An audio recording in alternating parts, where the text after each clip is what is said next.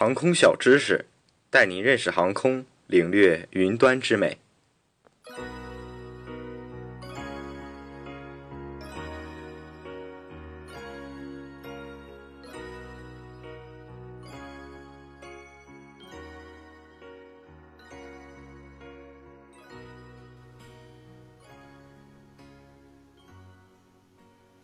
大家好，欢迎收听本期的航空小知识。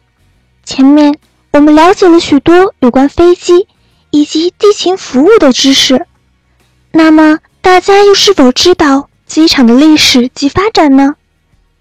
最早的飞机起降落地点是草地，一般为圆形草坪，飞机可以在任何角度顺着有利的风向来进行起降。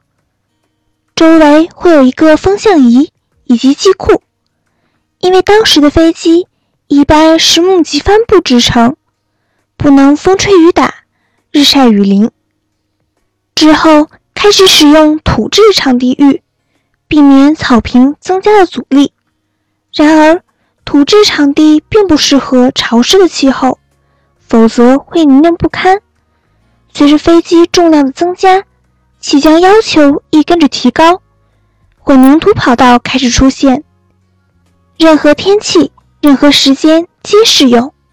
世界上最古老的机场目前仍有争议，但成立于1909年，位在美国马里兰州的大学区，普遍被认为是世界上最老且持续经营的机场。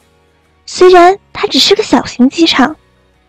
另一个被称为是世界上历史最悠久的机场，是位在美国亚利桑那州的比斯比道格拉斯国际机场。此机场停放着美国史上第一架飞机。1908年，道格拉斯航空俱乐部成立，滑翔机也随之成立。那时的滑翔机是由两匹马拉动。飞过道格拉斯青年会大楼后方。一九零九年，飞机开始装设马达和螺旋桨。亚利桑那州于是成为首架动力飞行的飞机区域。该机场为美国第一座国际机场的地位，经由罗斯福总统的一封信证实。信里面，总统宣布它为美国的第一座国际机场。一九二二年，第一个供民航业使用的永久机场和航站楼出现在德国科尼斯堡。这个时代的机场开始使用水泥铺设的停机坪，允许夜间飞行和较重的飞机降落。一九二零年代后期，出现第一个使用照明设施的机场。一九三零年代，进场下滑照明设备开始使用。因此，飞机起降的方向和角度开始有了固定的规定。国际民间航空组织标准化了照明的颜色和闪光时间间隔。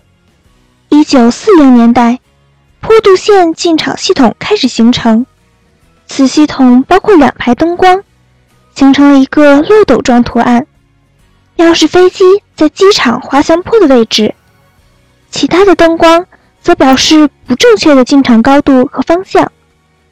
第二次世界大战期间，对机场数目需求大增，盟军利用有孔钢板铺设临时跑道，组成一个个战地机场，主要供战斗机或轻型联络机使用。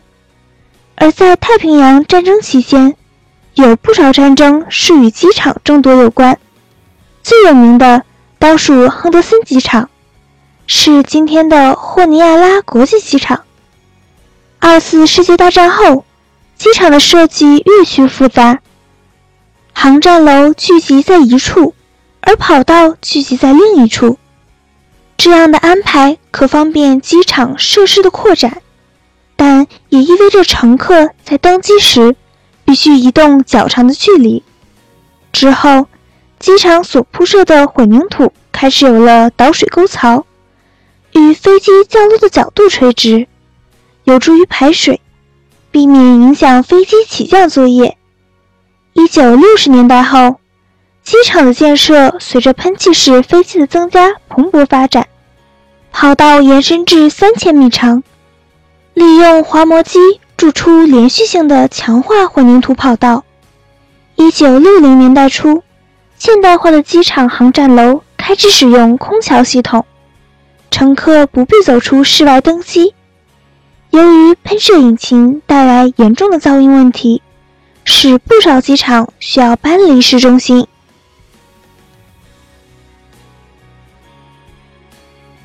以上内容由东方机务茶社提供，感谢您的收听。